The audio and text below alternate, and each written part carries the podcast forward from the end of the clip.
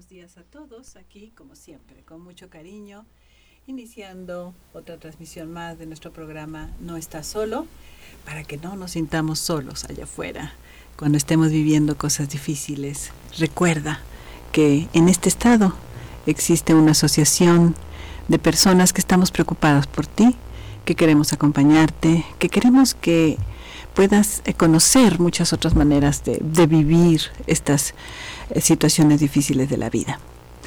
Vamos a iniciar este programa, como siempre un programa muy especial, eh, pero antes de eso quisiera ofrecer, estamos ya por iniciar en dos semanas nuestros talleres de la Asociación de Tanatología del Estado de Morelos, el taller de lo que es el alivio del duelo, que iniciamos el lunes 4 de eh, abril, los lunes de 7 a 9.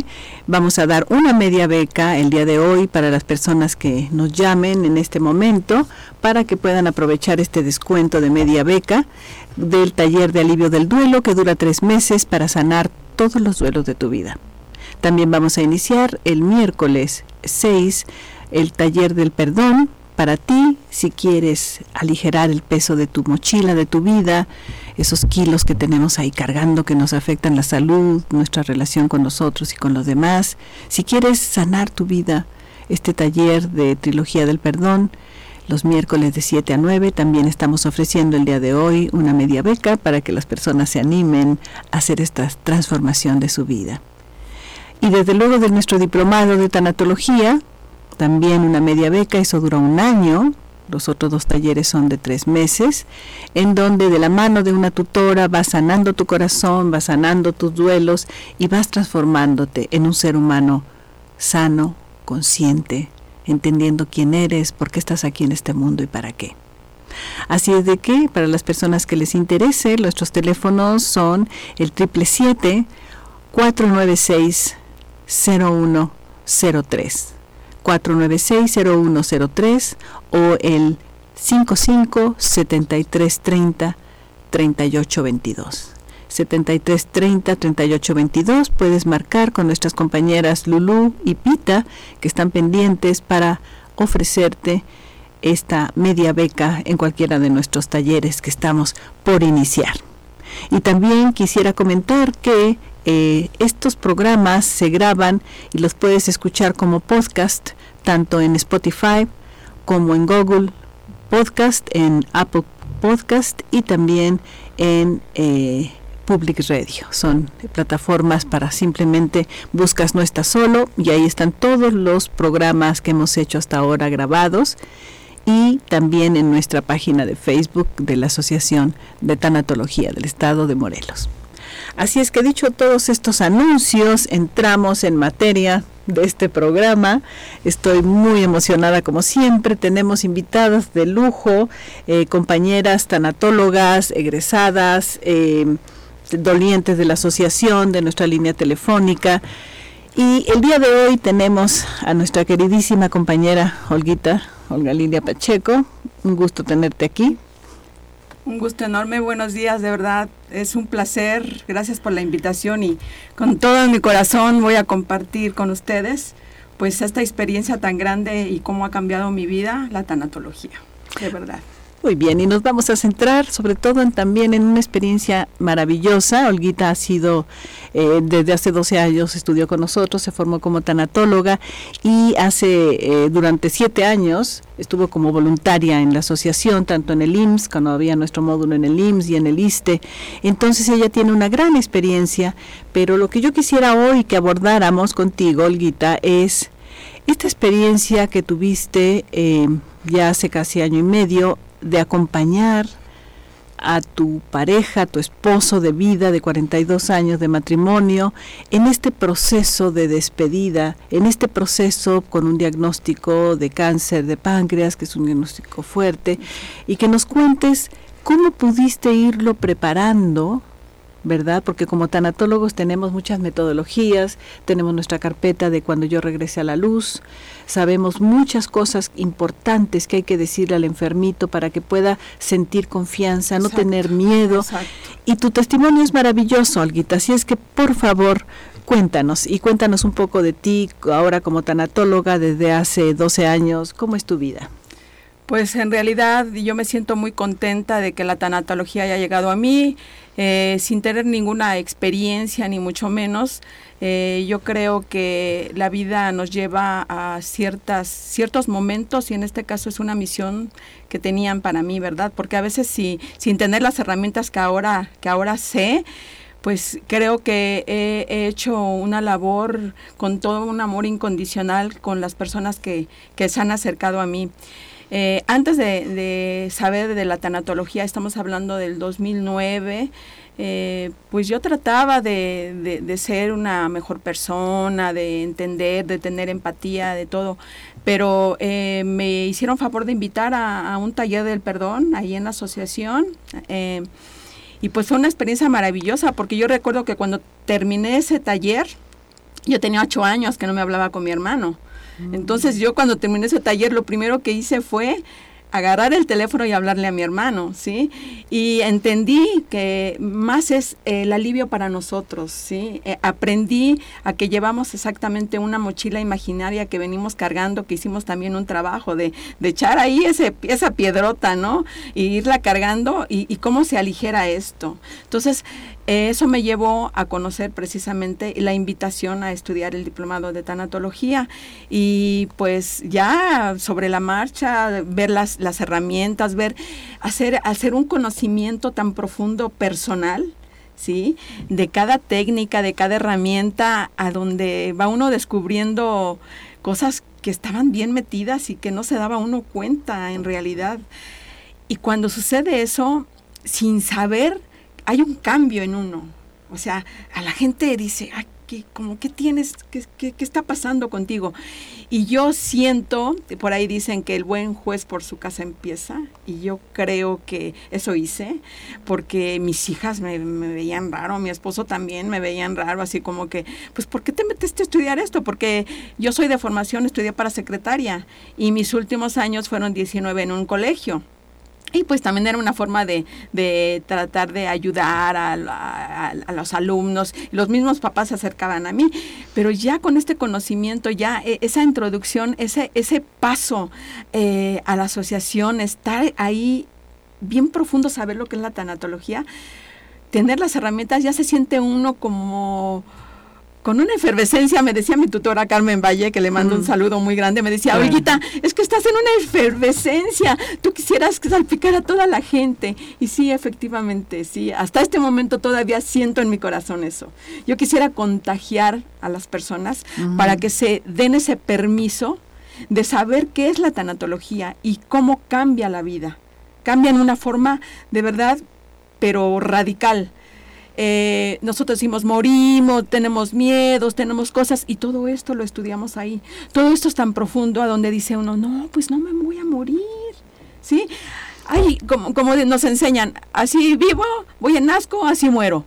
Pero esa vida hay que tratarla de hacerlo lo mejor posible, de ser una mejor persona, de entender, porque no vamos a cambiar nosotros a las personas, el cambio es en nosotros. Y en la medida que nosotros cambiemos, las personas van a cambiar, van a recibir ese amor, van a ver ese cambio, van a decir, bueno, ¿qué, qué le pasó? ¿Por qué está así? ¿Por qué está tan alegre? ¿Por qué está tan alegre? Exactamente, ¿no? Y ahorita pues va a ser otra parte que yo, yo pueda compartir con ustedes este duelo que indudablemente pues muy grande para mí, porque 42 años con mi esposo, pues más toda una vida, diríamos por ahí, ¿no? Pero esta preparación fue muy maravillosa, muy maravillosa de verdad.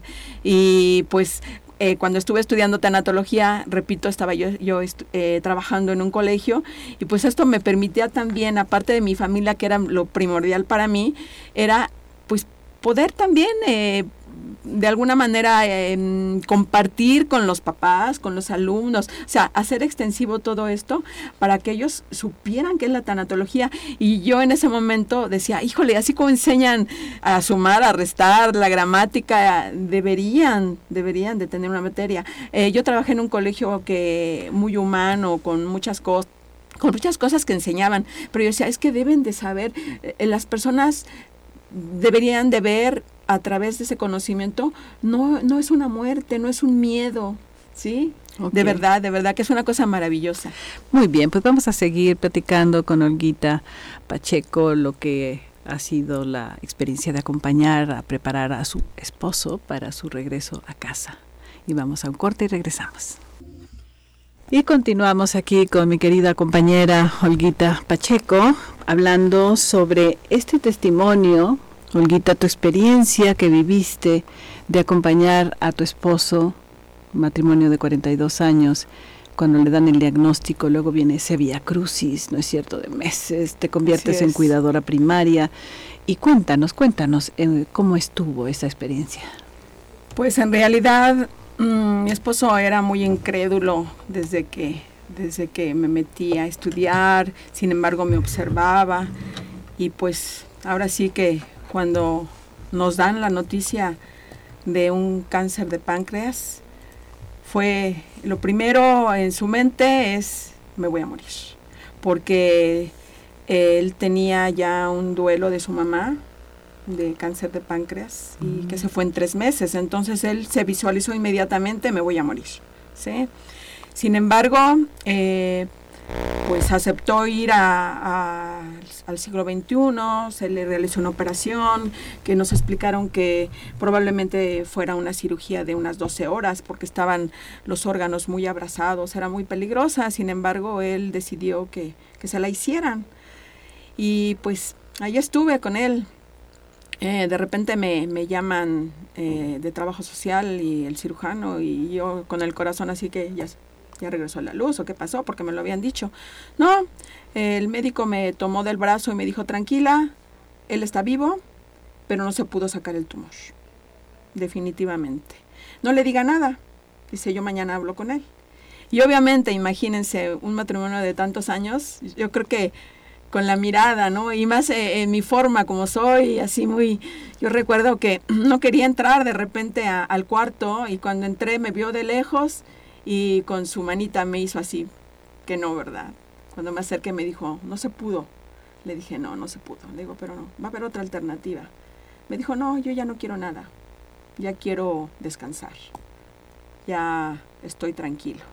Sin embargo, yo siento que, que, había mucho miedo en él, mucho, mucho miedo. Claro, ¿cómo no? Estuvimos unos días ahí en el siglo XXI, después ya regresamos a casa eh, muchas personas, justamente sucedió al inicio de la pandemia, muchas, muchas personas dicen maldita pandemia, yo quiero decir bendita pandemia porque eso permitió el que estuviéramos en casa, mis dos hijas y yo acompañándolo. Viviendo con él los últimos meses. Exactamente, sí, fueron cinco meses, de verdad, ya yo con una formación tanatológica, con herramientas en las cuales pues día a día iba, iba yo este, ocupando, depende cómo se diera la situación, ¿no? Yo recuerdo que él de repente estaba así muy callado, le decía, a ver, dime qué tienes, dime esto, y sin saberlo él también hicimos una carpeta de cuando, cuando yo regrese a la luz.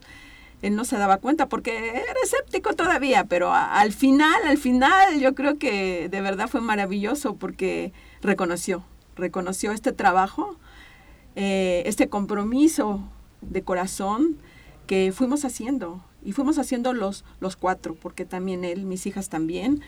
Em, pues les digo, día a día era, era algo nuevo, era, era eh, el decir, el, no quiero ya, por favor, quiero que me prometan, aunque me vean como me vean, yo ya no quiero hacer nada, porque había una alternativa de darle quimio, de, pero él dijo no.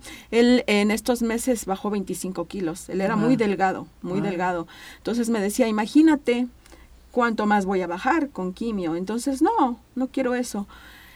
Pero repito, el miedo, yo creo que... Ahí estaba. Ahí estaba. la danza es con el miedo. Sí, sí, sí. Entonces yo, yo dije, no, no, no, a ver, vamos a ver qué. Y pues platicábamos y tratábamos de, de lo más que se pudiera, primero con una hija, él privado, luego la otra, luego juntos, de una forma tan maravillosa como decimos, una danza sutil, una escucha profunda, ¿sí?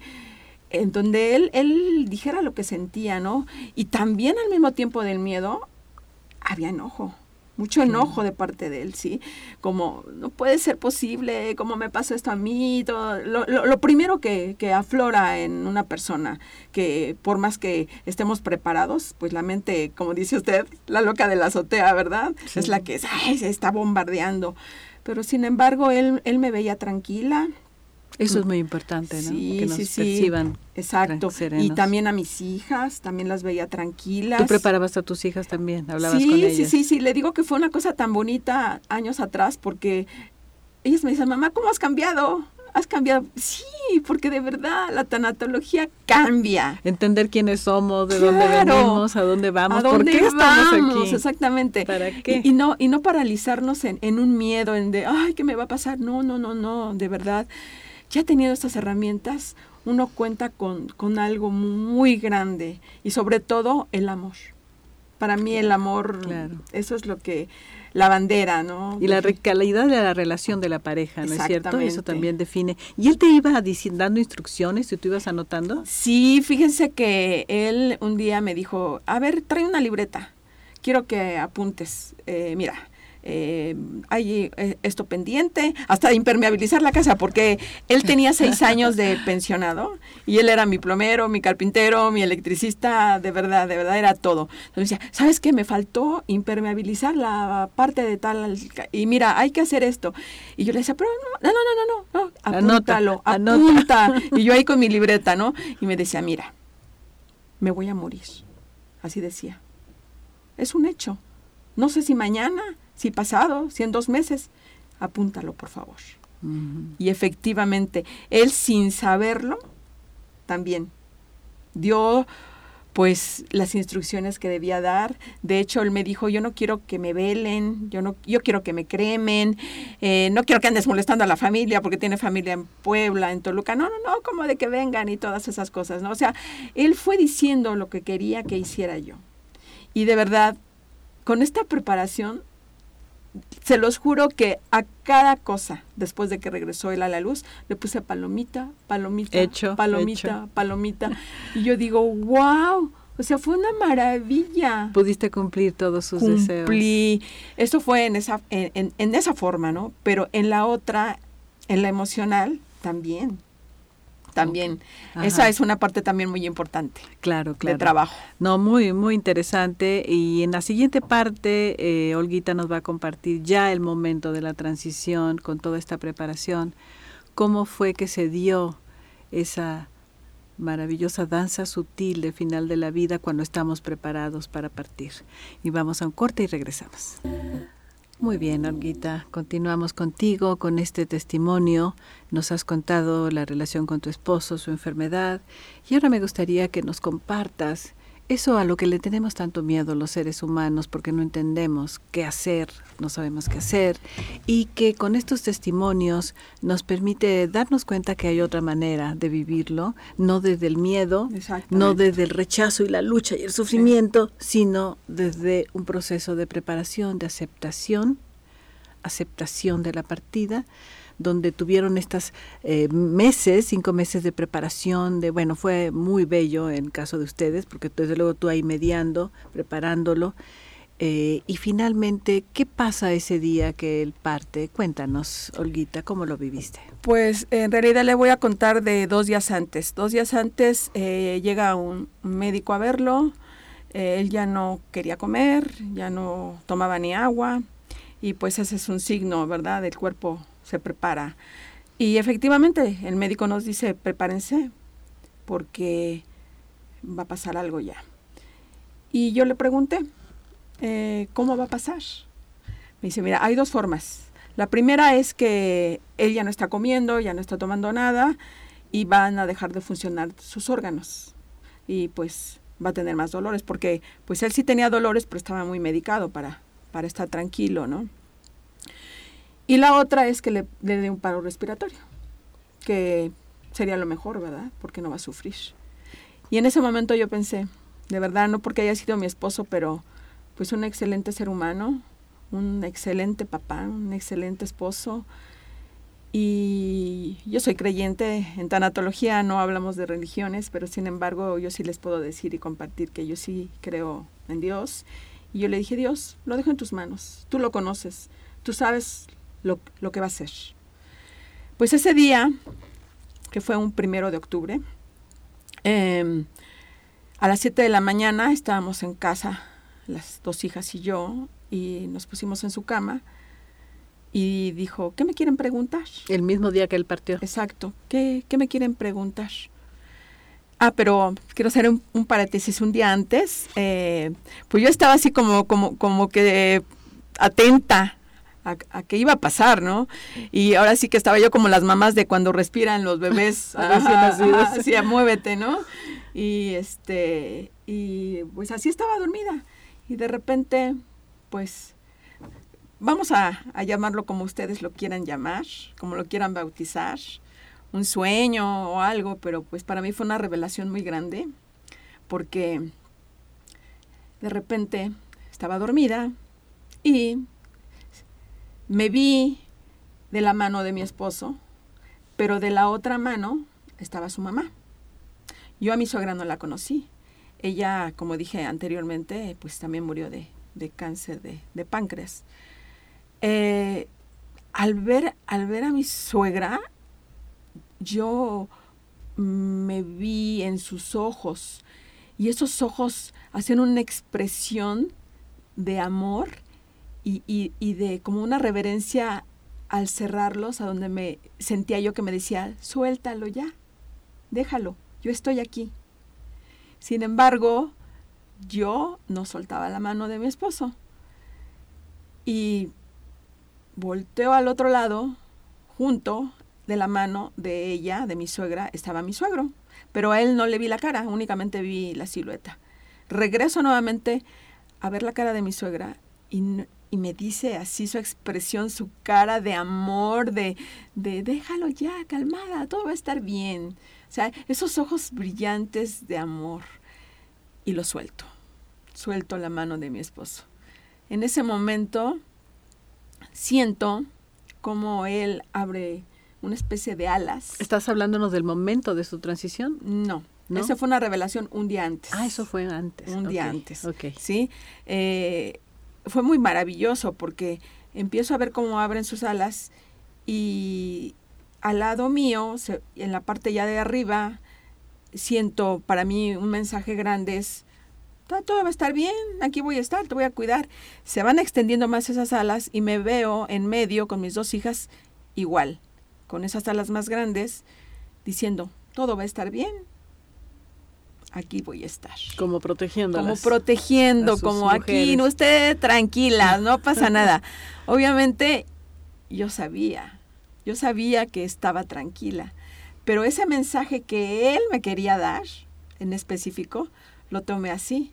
Le repito, llámelo ustedes como lo quieran llamar, pero para mí fue el saber que estaba su mamá y su papá, y ahí lo iban a recibir.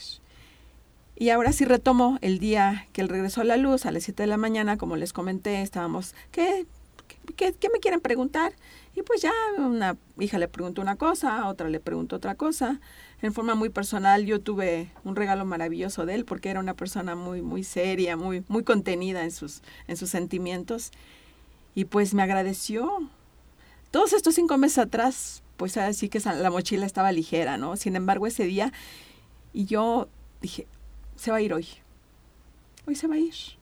O sea, porque él nunca había dicho eso, de gracias por la amabilidad que siempre tuviste, por las atenciones. Yo recuerdo que me dijo, ay, me hubiera gustado llegar a los 50, hubiéramos cumplido 50. Dice, pero bueno, ya me tengo que ir. Dice, por ahí me vas a alcanzar, pero no de pronto, ¿eh? No pronto, por favor. Y pues con un abrazo muy tierno. Y así nos fuimos a acostar, ya eran las 11 de la noche, y repito, yo estaba como las mamás, ¿no? Así pendiente.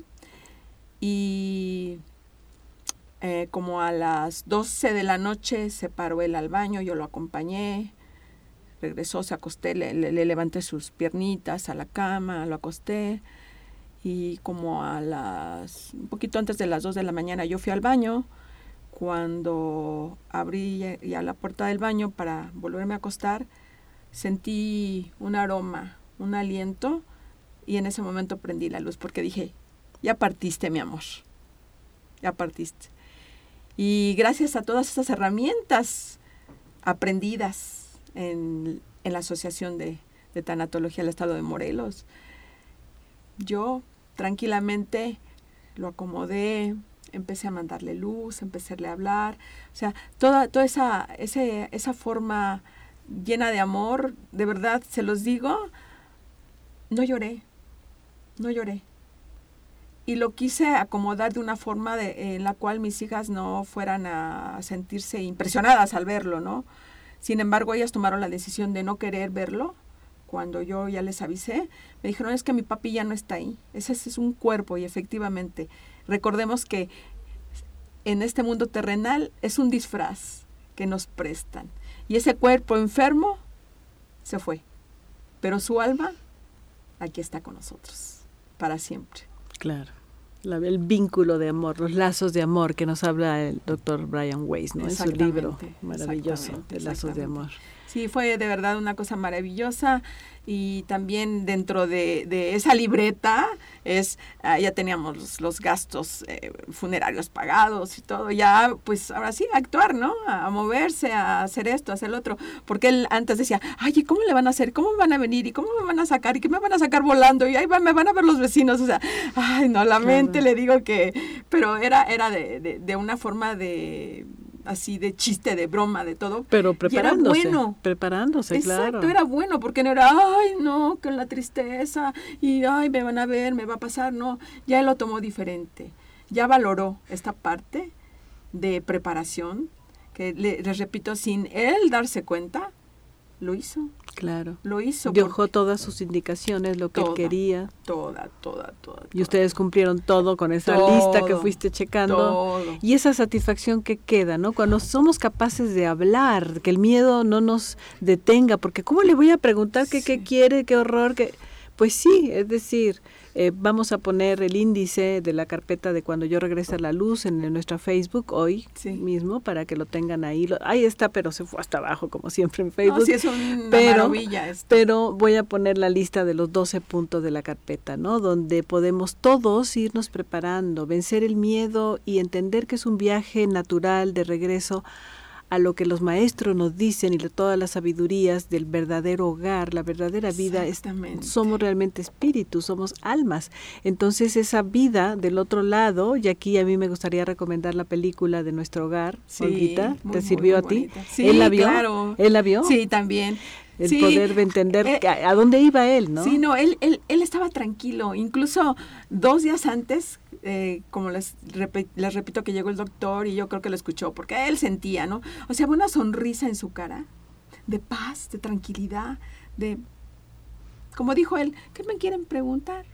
Además de que ya conociendo todo eso, a dónde vamos, es ya este cuerpo no me funciona, ya no funciona, ya me molesta, entonces ya me salgo de él, ¿no? Desde la conciencia de que somos almas, que es una individualización del espíritu de la fuente, de la vida, la gran fuente, como lo llamemos, y que estamos aquí de paso y que vamos a dejar un día el cuerpo y cuando el cuerpo ya no funciona, es como un como un carrito, un carcachito que ya no nos funciona, pues nos bajamos ya y mejor nos salimos de él. Entonces, desde esa conciencia es más fácil dejar ese traje, ¿no? Es más fácil dejar ese vehículo.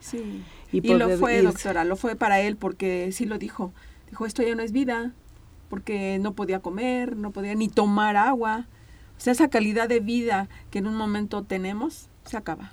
Claro. Y es despedirnos bien, estar bien. Claro. Y pues mientras estemos aquí, adelante, ¿verdad? Como nos dice el, gran filósofo Platón, ¿no? El momento de la transición esto que se llama muerte, que nosotros lo llamamos abandonar el cuerpo para regresar a la luz. ¿Quién abandona el cuerpo?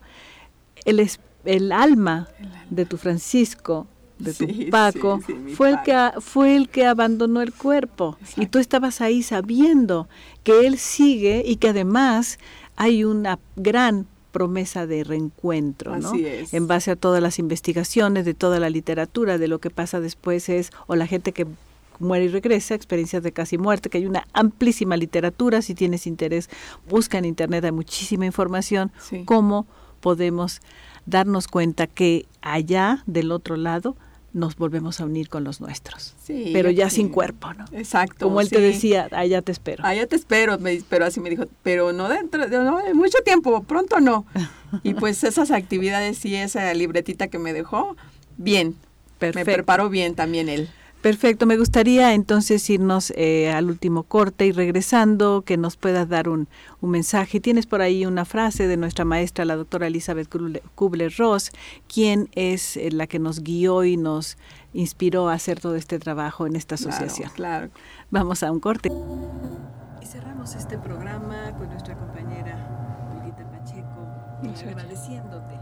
Sí. Agradeciéndote mucho que nos has compartido.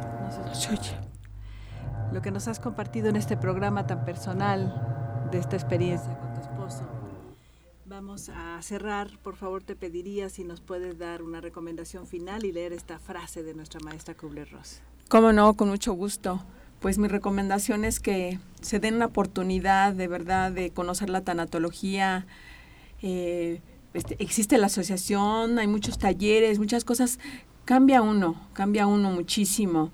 Dense, de, regálense esto, de verdad, en una forma así de apapacho, de, de explorarse ustedes, de decir, eh, ¿qué, qué, qué, cómo que un cuarto emocional? ¿Qué, ¿Por qué tengo miedo? El reconocer qué, qué son esos miedos, de qué tengo culpa, de qué me preocupa, por qué me siento sola. O sea, muchas cosas que a veces uno no se las explica cuando lo dirigen a uno, cuando tiene conocimientos, cuando investiga, es una cosa maravillosa porque de verdad que se vuelve uno diferente. Y con herramientas para los demás también. Eso se llama en nuestra escuela y en el mundo de la conciencia espiritual, precisamente niveles de conciencia. Pasar a otro nivel de conciencia es pasar a otro piso de un edificio en donde podemos ver cada vez más y comprender más. Y esto nos hace vivir la vida de otra manera. De otra manera, sí, los invito, dense esa oportunidad. De hecho, deberían de en las escuelas tener esa materia de la tanatología porque no me cabe la menor duda que cambiaría la mente muchísimo, muchísimo. Ya lo creo que sí. sí. Dinos esta frase que nos traes de nuestra maestra, la doctora Elizabeth Kubler-Ross, por favor, para cerrar, Olguita hermosa. Cómo no, con todo cariño. Eh, es de un libro de la doctora Elizabeth Kubler-Ross y dice así. Las personas más bellas con las que me he encontrado son aquellas que han conocido la derrota, conocido el sufrimiento, conocido la lucha, conocido la pérdida y han encontrado su forma de salir de las profundidades de nuestra gran maestra Elizabeth Kubler-Ross. Muy profundo todo esto. Muchísimas gracias, Olguita. De esta manera cerramos este intercambio. Te vamos a volver a invitar porque sabemos de otras experiencias hermosas que has tenido de acompañamiento. Y para terminar, eh, vamos a hacerlo como siempre, Olguita, con una pequeña relajación y el día de hoy hablamos de esta parte de poder estar bien nosotros para acompañar a los nuestros cuando ellos están mal, cuando están sufriendo. Muchas gracias por tu presencia. Al contrario, a usted, un placer y todo mi corazón. Qué linda. Vamos a iniciar. Nos ponemos, por favor.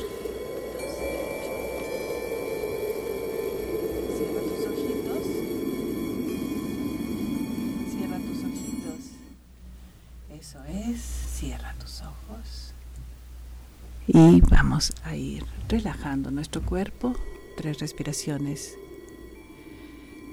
muy profundas. Siente el aire como entra y sale por tu nariz. Revisa tu cuerpo y donde haya tensión.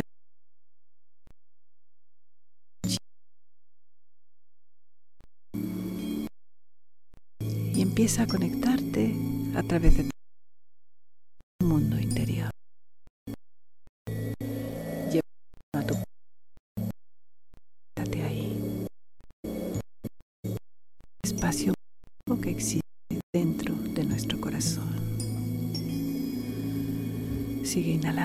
exhalando en conciencia. Y ahí reconoce quién eres.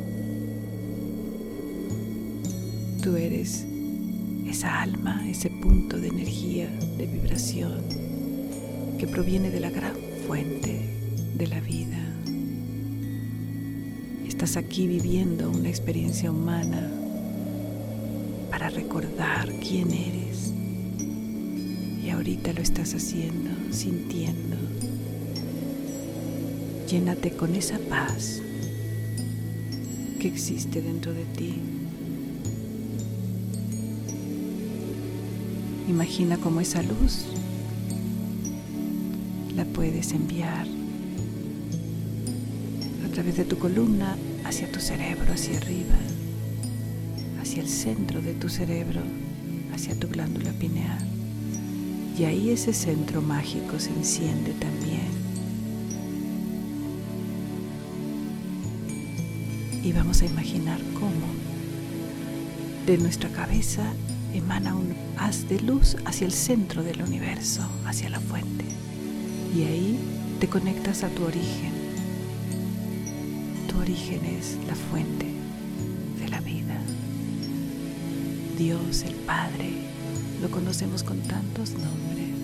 Reconoce ese vínculo. Y ahora siente que esa luz baja fortalecida hacia tu cabeza, hacia tu corazón. Y ahora invade todo tu cuerpo a través de tus hombros hacia la punta de los dedos de tus manos, hacia abajo, hacia tu abdomen, órganos, tus piernas, hacia la punta de los dedos de tus pies. Y ahora sí estás totalmente encendido, iluminado en tu interior vinculado y conectado a esa fuente maravillosa de luz, de amor y de paz. Y desde esta conciencia estás listo para transmitir a tu alrededor esta luz y esta paz donde quiera que te encuentres. Puedes pensar en tus seres queridos o en alguien que está sufriendo y reconoce tu capacidad como ser humano consciente de enviar esta paz y esta luz a donde quiera que se necesite.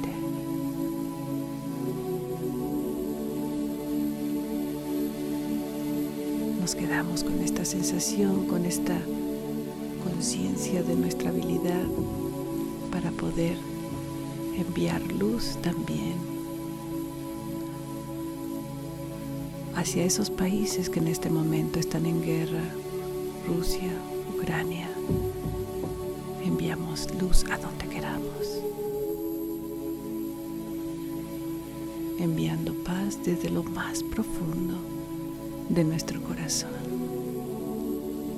Nuestros mejores deseos son energías, pensamientos de amor que llegan a través de la distancia. Tú eres un ser de luz maravilloso, con esta capacidad innata. Nos quedamos realizando este pequeño y profundo ejercicio.